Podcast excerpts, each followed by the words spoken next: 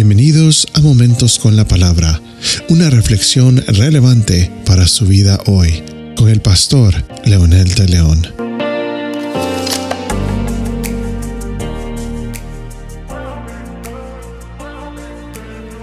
¿Ha escuchado alguna vez a alguien decir, déjenme vivir mi vida, yo sé cómo me las arreglo? En el humanismo esto es muy común el ser humano ha tomado una postura muy egoísta, particular y arrogante. El ser humano se cree autosuficiente, capaz de gobernar su propia vida, con facultad y poder para encontrar su propia felicidad. Pero tristemente, no quiero incomodarlo, pero esto es solo la evidencia más sencilla de la caída de la raza humana. Las enseñanzas de Jesús fueron categóricas y muy precisas. Él tenía en mente, en su corazón, revelada la realidad humana y su fracaso constante ante los intentos de salir adelante por sí misma. Pero también tenía en su plan redimir a esta raza caída y darles el verdadero sentido de la vida y la razón para vivir.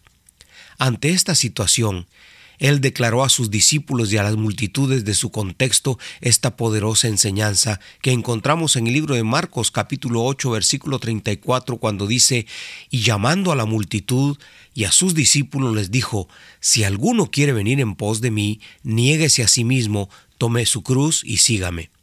Si nota bien, esta es una invitación, no es una imposición. Si alguno quiere, Él ya se había revelado, muchos lo habían descubierto, por lo que unos lo negaban, pero otros le seguían. Esta invitación nos abre la mente para comprender que Él no le va a imponer la salvación a nadie, no los va a forzar a que lo sigan. Es cuestión de conciencia, de autoconvencimiento y de una decisión personal. Sí, escuchó bien, la salvación Dios no se la impone a nadie. Él invita a que se reciba, a que se, eh, se le eh, siga y que, por supuesto, se le ame. Una vez que he decidido, entonces vivo de acuerdo a ese perfil de hijo, sigo sus mandamientos y sobre todo sigo imitándolo a Él. Dice entonces la segunda parte de este versículo, niéguese a sí mismo. Si toma la decisión de seguirle, de aceptar su salvación, su regalo de vida, su perdón, entonces debe negarse a sí mismo. Esto totalmente contrasta con la autosuficiencia, la arrogancia y el endiosamiento. Este es el precio de ser discípulo. Negarse es renunciar a mi egocentrismo, a mi arrogancia, a mi autosuficiencia.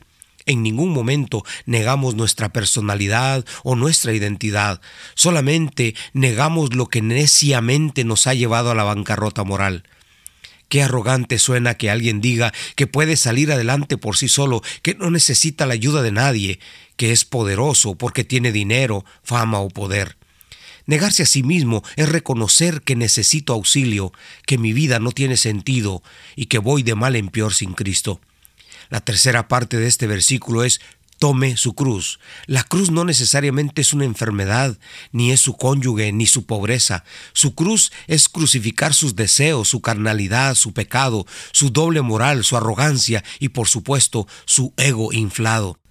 También significa que si por esta causa de Cristo lo van a humillar, se van a burlar, lo van a despreciar, usted es bienaventurado porque seguir a Cristo tiene un precio muy alto para la sociedad pagana.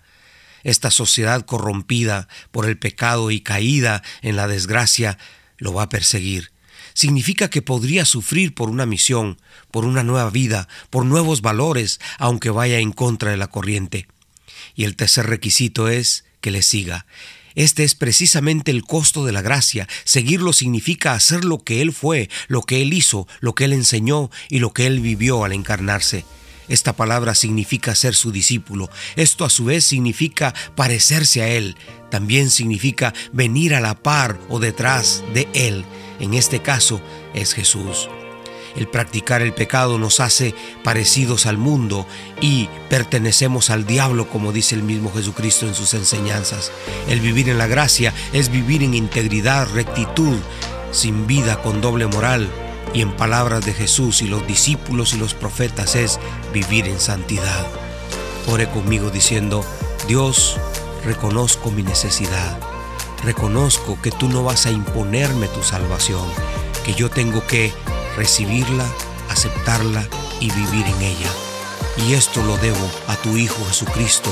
En ese nombre poderoso yo oro hoy en gratitud y también, Señor, con reverencia. Amén. Esto ha sido Momentos con la Palabra con el pastor Leonel de León. Comparta esta bendición con sus amigos y familiares. Hasta la próxima.